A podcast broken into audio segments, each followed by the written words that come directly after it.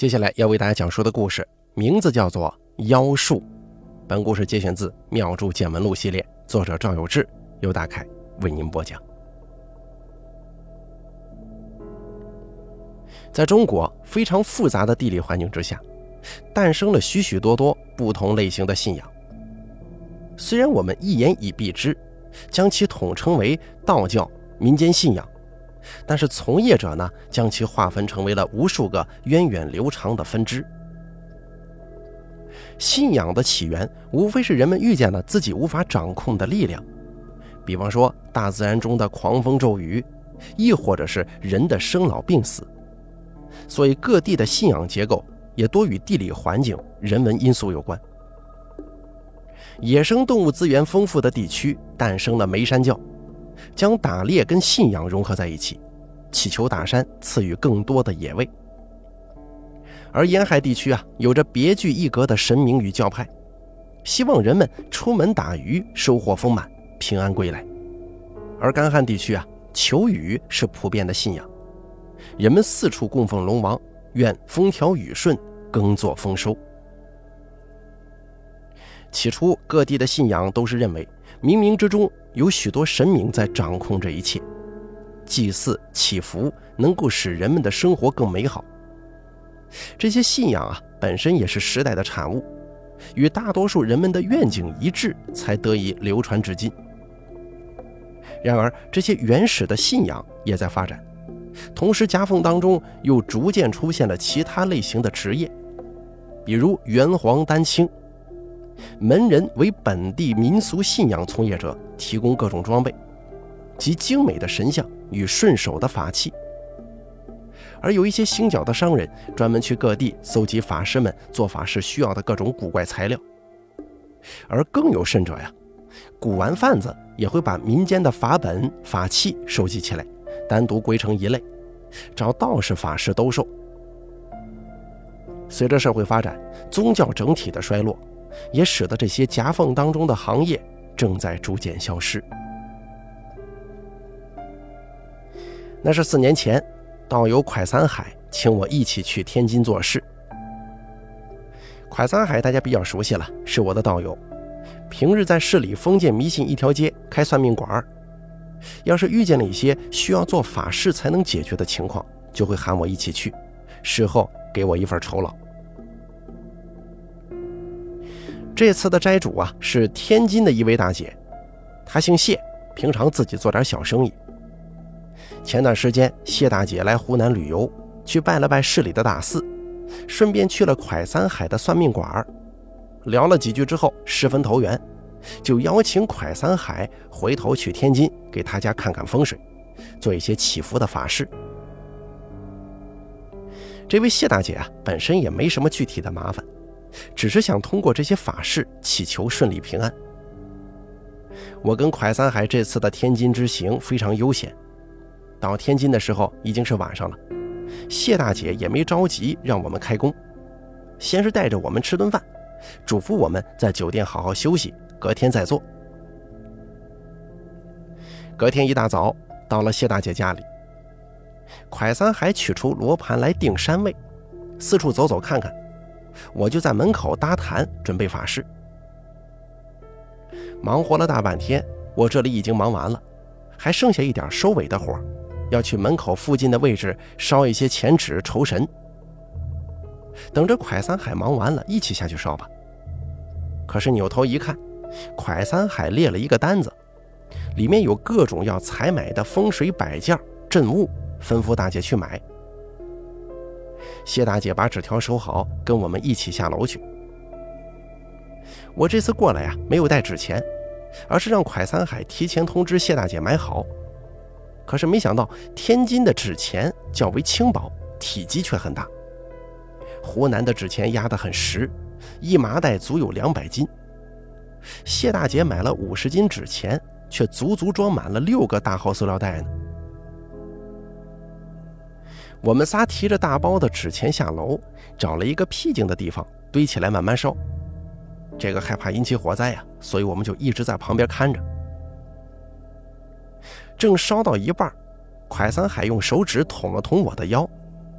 我小声问他：“你要干什么？”快三海朝我侧后方眨了眨眼，一努嘴示意我回头看。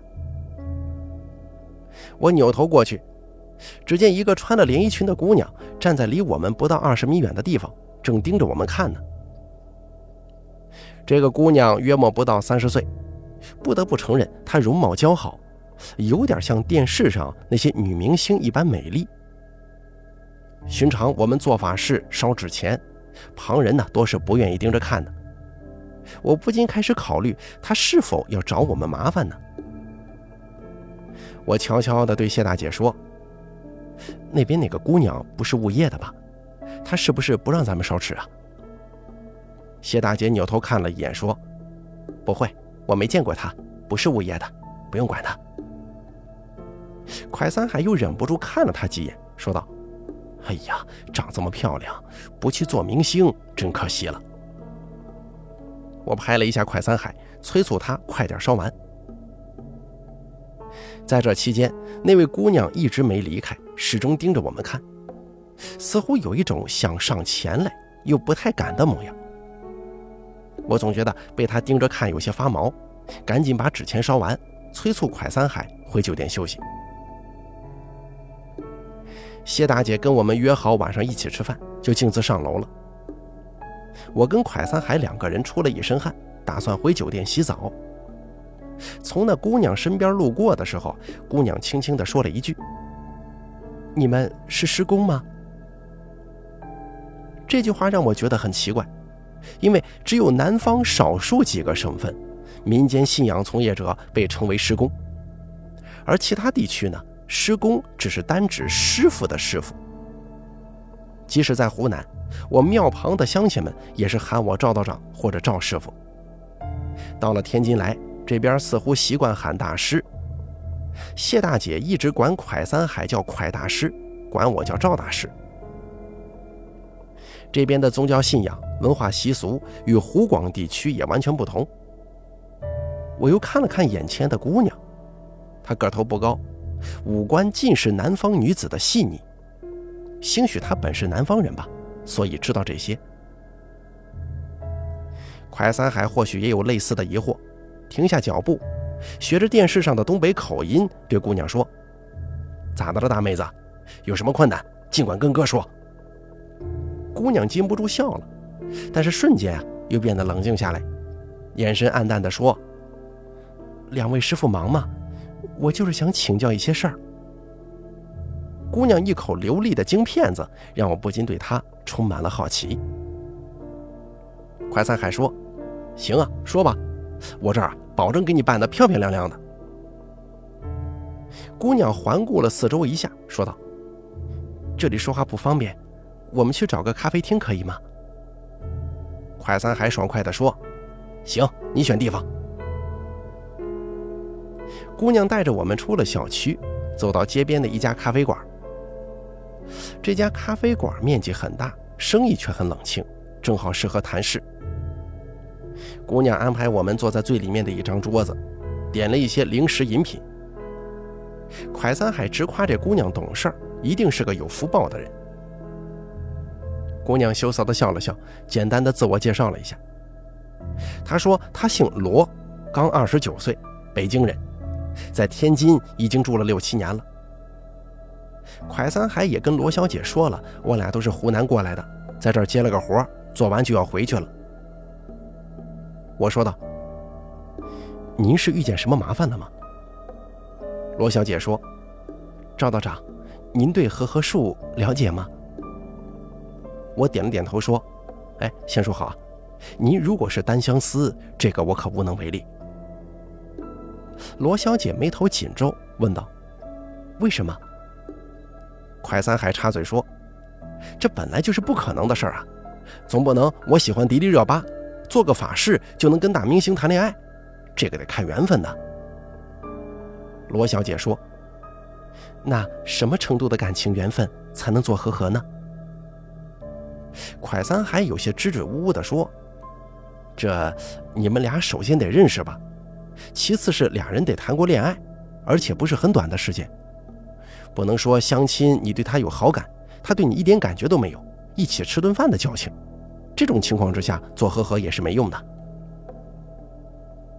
我打断了蒯三海的话，说道：“罗小姐，非常感谢您的招待，但是呢，这个事情是这样的，您要是能拿出结婚证来，我就可以试试。但是其他的情况，我是不打算借的。本身啊，和合术是在两个人有感情、有缘分的基础上才能做。比如婚姻中的两个人感情出现了裂隙，我是愿意做和合的。和合术的本质就是为了让家庭更和谐。”我不能相信您的一面之词。如果说您看上了一位有妇之夫，或者说是有女朋友的男士，对我隐瞒了真实情况，咱们且不说到底能不能成功，而这件事情是违背我的价值观的，我不会接。如果是您单相思，对方甚至都不认识您，我也建议啊，您别浪费钱了，这根本就不可能。要是我今天昧着良心接了。那事情可能会发展到大家无法接受的局面的。说完，我站起身，打算喊着蒯三海一起走。蒯三海赶紧打圆场，拉着我的手，让我先坐下，说道：“姑娘，您这边先说说是什么情况吧。”罗小姐表现得异常冷静，这让我更加感到疑惑了。只见她捋了捋耳边的头发，说道。我不是要做和合，我是想搞清楚，如果对方对我没有任何的爱慕之情，做和合会有什么结果呀？我说道：“说实话啊，这种情况我没做过，但是我知道，而且肯定，法事是没有办法扭转别人心中的念头的。世界上有这么多宗教，如果有办法改变别人的想法和念头，这个世界早就被统一了。”不存在任何一个异教徒。以前做和合也大多是给感情出现裂痕的夫妻做的，本身两个人是有感情、有缘分的，因为一些生活当中的变故和琐事变得不怎么和谐，而做法事呢，会让夫妻不由自主地想一些过去的美好回忆，还有共同经历的甘甘苦苦，自然会放下误解，互相包容，重新回到生活的正轨上。这也是为什么我拒绝给这种婚外恋、三角恋做和合，它可能会产生很大的副作用，那就是破坏感情、破坏婚姻。至于你说的这种情况，我认为即使做了法事也没有任何作用，因为你们没有感情基础啊。罗小姐低下头沉思了一会儿，说道：“我听说在你们湖南，有一些施工。”会很特殊的法事，就是把术法施在一片树叶或者一根稻草上，然后放在一些不起眼的位置。有女孩子踩到这片树叶，或者从这根稻草上跨过去的话，我跟蒯三海异口同声的接话说，然后就会中招，喜欢上这个施法的人。罗小姐微微一笑，说道：“看来你们都听过这个故事吗？”快三海说。这种事儿可能有，不然也不会在湖南到处都有听说呀。但是我们没见过这种法事。这一类术法在我们湖南叫害手，会这些害手的法师施工，我们叫他邪师，上不得台面的。因为我们那边法师大多住在家里，如果是个邪师，乡里乡亲们都不待见他，平时见了面也不打招呼，路过他门前都绕着走。很多邪师收不到徒弟，慢慢的也就没人学，逐渐失传了。罗小姐说：“就是你们认为这个法术可能存在，但是你们没见过，对吗？”我点点头说：“没错，可能性存在。毕竟世界很大，都是有可能的，但是一定会有极大的副作用。一般这些邪师学的术法，大部分是绝法。”而绝法这种东西对自身有很大伤害，就像网上流传的所谓的五弊三缺，我们一般就算知道有人会，也是不肯去学的。罗小姐说：“如果有人被下了这样的和合术，你们能解吗？”我说道：“哎，这个就不叫和合术了，这个算是害手。我从业这么些年，说实话，我没见过被下了这种害手的人。”但是多了解一些情况，能想想办法破解的。说到这儿，我突然有了一种不太好的感觉。莫非姑娘你被人下了这样的害手吗？罗小姐没有回答我的话，而是自言自语地说：“这些年我到处去打听，到处去问，有人跟我说这就是和合术，有人说这是情将，都说可以解，结果我试了很多次都失败了。你是第一个告诉我没见过这种术法的，我该相信谁呢？”我听出了他心中的悲伤，说道：“这种情况您也不要太难过了。本来术法的种类就复杂，我一个人没见过不要紧，肯定是有很多人见过的。就算大家都没见过也没关系，一点一点的捋，总会有个头绪。您要是不介意的话，我想听听您这件事情从头到尾的始末，需要您详细说一说。”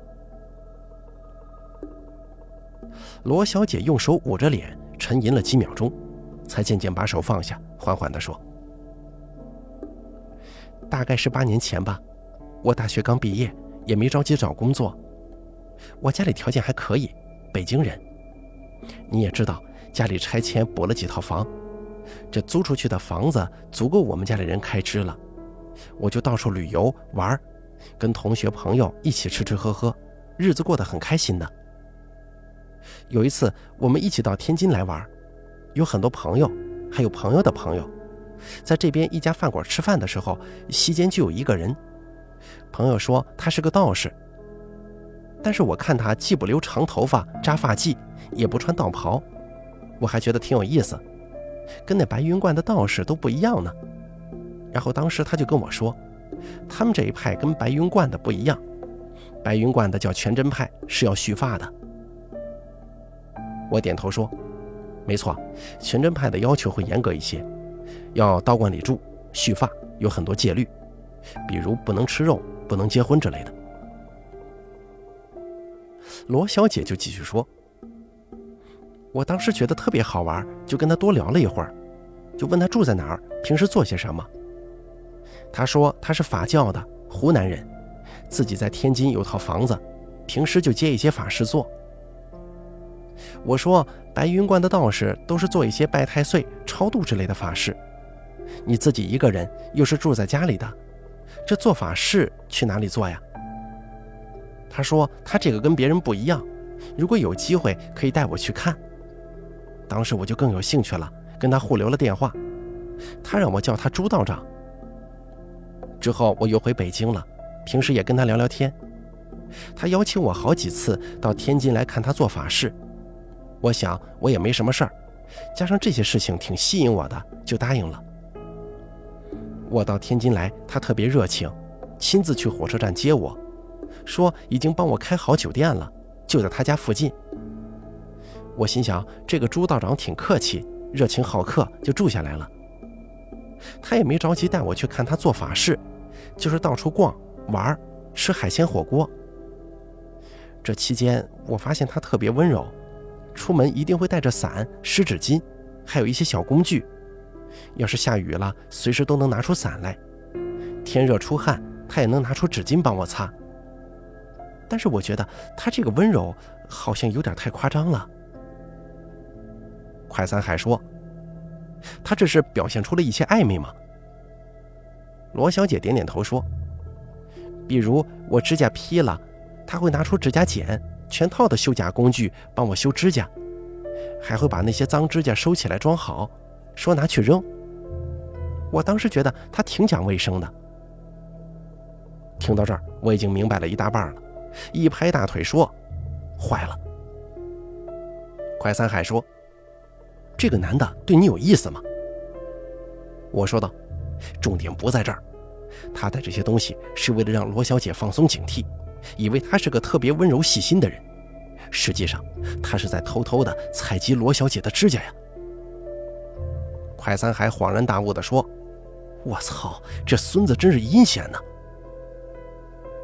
罗小姐听到我说的话，仿佛对我很认可，眼睛里也迸射出光来。赵道长，您真是挺厉害的，当时我就完全没这个概念，只觉得他有点过于暧昧了。但是看他那么热情，拒绝又不太好意思，也就随他便了。快三海说：“那后来他带你去看法事了吗？”罗小姐摇了摇头说：“没有。他跟我说了很多关于你们湖南那边的信仰、风俗习惯，还有种种术法。我当时就觉得很神奇呀，就问他能不能让我看看法事是什么样的。他说这些术法不能随便乱用。”必须得帮有缘人，反正就跟我说的特别神秘了。我问道：“他提前帮你开好了酒店，是不是最后你走的时候他没着急退房，甚至可能还要求服务生别着急打扫房间呢？”快三海皱着眉头说：“这是什么毛病啊？恋物癖吗？”罗小姐说：“我记得特别清楚。”有个朋友约我隔一天去吃日料，我就跟朱道长说，我得回去了，票已经订了，我自己走就行，不用麻烦他。可是他还是硬要送我去火车站，而且让我把房卡给他，他自己回来退房。他说害怕退房麻烦误了火车，从酒店房间里面就往外走。那个打扫卫生的保洁大妈正推着小车挨个打扫呢，朱道长就过去跟大妈说。我之前住的那间房，先不要打扫，万一有东西忘在房间里，他回来可以找得着。快三海说：“这什么意思？”我说道：“你怎么还不明白呀？他头发肯定会掉在要么下水道，要么枕头边啊。”快三海一拍脑袋说：“头发？我的天哪，这整个就是一圈套啊！”罗小姐说。我要是早些遇见你们，也就不至于掉进这个圈套了。罗小姐低下头，咬着嘴唇，不说话了。我说道：“那你后来是怎么发觉被他下了害手的？”罗小姐咬了咬牙说：“然后他就隔三差五的发一些短信息跟我聊天，接着就说喜欢我，想让我做他女朋友。但是那个时候说真的，我对他一点爱慕之情都没有。”那个时候也不会像现在这样说不喜欢就直接不理了，还是会婉转一些、含蓄一些的。我就说希望能做好朋友，不要涉及男女之情。再说了，他比我大七岁，我也不可能找一个比我大这么多的男朋友，我家里人指定不会同意的。快三海说：“那他是怎么回复你的？”他就给我发了一条短信，说：“你现在不答应。”已经晚了，快三还问道：“那你是不是当时就发现自己突然喜欢上他了？”罗小姐摇了摇头，苦笑着说：“要是真的让我喜欢上他，也就不会这么难受了。”我说道：“我觉得这个事儿啊，传说归传说，人们都喜欢夸大其词，说的人过瘾，听的也有趣。本质上，我认为。”不会存在有什么法事能够扭转别人的观念想法，不然世界早就和平了。大家有不同意见，做个法事就能互相理解认同，怎么会有战争呢？就算他条件非常艰难，比方说需要头发、指甲这些东西，各个国家首脑准得剃光头，每天有专门秘密保护这些人体上可能掉落的东西，不然就会被人拿去做法事。这个叶子的故事。我听湖南各处的人讲过，我一直都觉得是夸大其词。可能性比较大的是，罗小姐不答应他，就遭受种种意外或者身体不适。罗小姐点点头说：“当时他跟我说的时候，我心里有些害怕，他会不会对我做什么法，让我失去心智喜欢上他？但是我观察了几天，一点也没有，想起他来还挺反感的。我想。”兴许是他，我想啊，也许是他道法不够深，没能成功吧，所以也就慢慢的不害怕了。隔了三天，我跟朋友约好了一起去逛街，出门的时候觉得精神有点恍惚，沿着路沿石那么走，一不留神就摔在路边了。一辆大车开得飞快，刚好从旁边过去，给我吓得呀！要是再稍微往中间摔这么一点，我就得死在那儿。站起来之后，我找了个墩子坐了半天才缓过神来。这个时候手机来短信了。快三海说：“是那个朱道长发的吗？”罗小姐说：“可不是嘛，短信原话我记不太清了，大概意思是让我先知道知道厉害，如果不同意做他女朋友，后面还会有更严重的事情发生。”快三海呸了一声：“这王八蛋，癞蛤蟆想吃天鹅肉呢。”我说道：“你当时应该是很不情愿的，后来还发生过什么？”罗小姐说。我当时就给他怼回去了，我说谈恋爱这种事情你情我愿，我对你没好感，别拿这些牛鬼蛇神、江湖把戏吓唬我。他也没生气，就说走着瞧。我没理他，就跟我朋友一起逛街了。结果隔天早上一起来，我就像生了病一样，说不出哪难受，但就是不舒服，什么都不想吃，躺在床上睡不着，睡着了就睡不醒，整个人昏昏沉沉的。量体温也没发烧，身上也不觉得冷，没咳嗽，没有鼻涕，一个星期都是这样。去医院挂了个专家号，大夫说我可能是累了。我又不工作，天天到处玩，我怎么会累呢？正这么想着，我突然就像睡醒了一样，没事了。手机又来短信了，还是朱道长发的，说每个星期让我休息一天，要是忍不住了。就答应做他女朋友。快三海狠狠地说：“那不能答应啊，这不耍流氓吗？”罗小姐说：“我当时就是这么说的，我说这事不可能，你下了什么咒啊符啊的害我，没证据我也拿你没办法。但你要我做你女朋友，这事绝对不行。你要强迫我做什么，那可是有证据的，我报警抓你，看你用你的术法能不能从看守所里逃出来。”而他也有些露怯了，就没再逼我，但是每个星期都让我浑身难受的厉害。我说道：“那你后来搬到天津来？”罗小姐说：“他就一直折磨我，腻歪人，说什么喜欢我，今天给我发首诗，明天给我说一些特别暧昧的话，希望我不要记恨他。他是什么喜欢我太深，忍不住，最后就说让我搬到天津来住。”每周他请我吃顿饭。我说我不想见到他，要是限制我人身自由，我就跟他同归于尽。就这样又纠缠了很久，我自己实在觉得不舒服。他也知道我脾气倔，想着是不是能有时间来感动我，互相妥协了。我搬到天津来住，这几年里我就到处打听湖南那边的术法怎么破解。我不能去湖南，他要是知道我不在天津了，肯定要让我不舒服的。只有逢年过节回北京去看我爸妈，我只能在网上搜些资料，找道士法师帮我破解，可是没有一个真正破解的。到现在就是拖着，我不敢离开这儿，一直跟我爸妈说我在天津工作，直到现在我爸妈都不知道这些事儿了。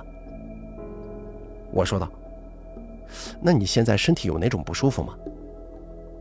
罗小姐说：“现在有一点，但不是很严重。”就是如果他发好多消息我都不回，或者打电话我一直不接，就会有明显的不舒服。我突然灵机一动，问道：“是不是你找的道士法师，都是让他们去做类似斩桃花、解和合这样跟感情有关的法事呢？”罗小姐点了点头说：“那不然呢？”我说道：“我搞明白了，这其实啊，压根就是两件事儿。”你俩本来没有感情基础，你的抵触心还比较强，这种情况下他做和合也没用。他给你做的应该是类似拘魂的术法。这个术法用在这方面，我倒是头一次见。朱道长还是挺能折腾的。罗小姐疑惑地说：“拘魂，我好像查资料的时候看到过这个词。”快三海说：“就好比是把你的魂儿给绑票了。”他在那边可以随时折腾你的。罗小姐担心地说：“那我有生命危险吗？这个能不能破解？”我说道：“如果找对了方向，应该很快就见效。你之前在网上找的一些师傅，应该也有真本事。只是可能你当时不方便跟师傅把情况从头到尾说明白，所以啊，这些师傅也是在给你做一些类似感情祈福的法事，这个不对症的。那我现在怎么办呢？做个法事把你魂招回来。罗小姐问道。可是像你们说的，他那里有我的头发和指甲，要是他再把我的魂绑架了怎么办？我说道。所以需要你去买一些特殊的东西，我们帮你摆一个迷魂阵，让他找不到你。我问咖啡馆的服务生要了纸笔，写了各种需要的材料，让罗小姐去采购。我们交换了联系方式，暂时告别。我跟蒯三海去找谢大姐吃晚饭。晚上十点多，罗小姐跟我说材料准备齐了，我跟蒯三海就赶到了罗小姐家中。我让罗小姐刺破手指，将血滴在提前买好的四个纸人身上，又把头发、指甲也取了一些，分别塞入纸人之中。准备好以后，把纸人放在罗小姐家附近的四个方向。这个时候已经是深夜了，倒不怕路人捡走。我吩咐罗小姐在其中一个纸人处等着，接到我的电话就马上点着纸人，这样。就算朱道长发现魂被招回去了，也来不及重新做法事。我跟蒯三海在罗小姐家中搭坛做起了招魂的法事，颇费了一些功夫才成功。我赶紧打电话给罗小姐，说道：“就现在，赶紧点！”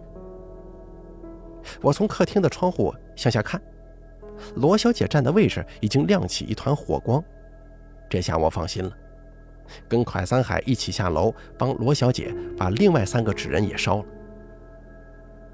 我对罗小姐说：“这三个纸人就是幌子，保护你的。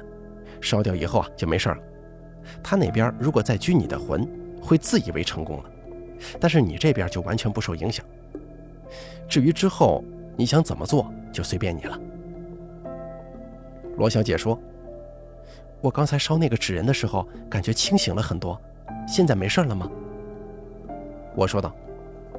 你现在开始不接他电话，不跟他联系也没关系了。想去哪儿生活就去哪儿吧。罗小姐说：“才没这么容易呢，我要回头捉弄捉弄他。”蒯三海故作神秘地跟罗小姐说了几句悄悄话，说的罗小姐咯咯直笑。我跟罗小姐嘱咐了一些日常需要注意的事儿。罗小姐也给我和蒯三海包了红包，约定如果离开天津了，一定到我庙里来还愿。三个月之后，蒯三海果然带着罗小姐到庙里来还愿了。这期间，罗小姐顺利谈了男朋友，把许多甜蜜羡煞旁人的照片发给朱道长看，气得朱道长大病一场，但也奈何不了他。此后的几年里。罗小姐还时常到处游玩，路过湖南的时候，总会到庙里来烧香。好了，妖术的故事演播完毕，感谢您的收听。本故事节选自《妙著见闻录》系列，作者赵有志，由大凯为您播讲。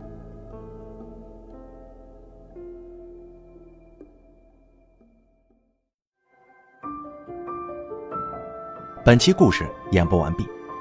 想要了解大凯更多的精彩内容，敬请关注微信公众账号“大凯说”。感谢您的收听。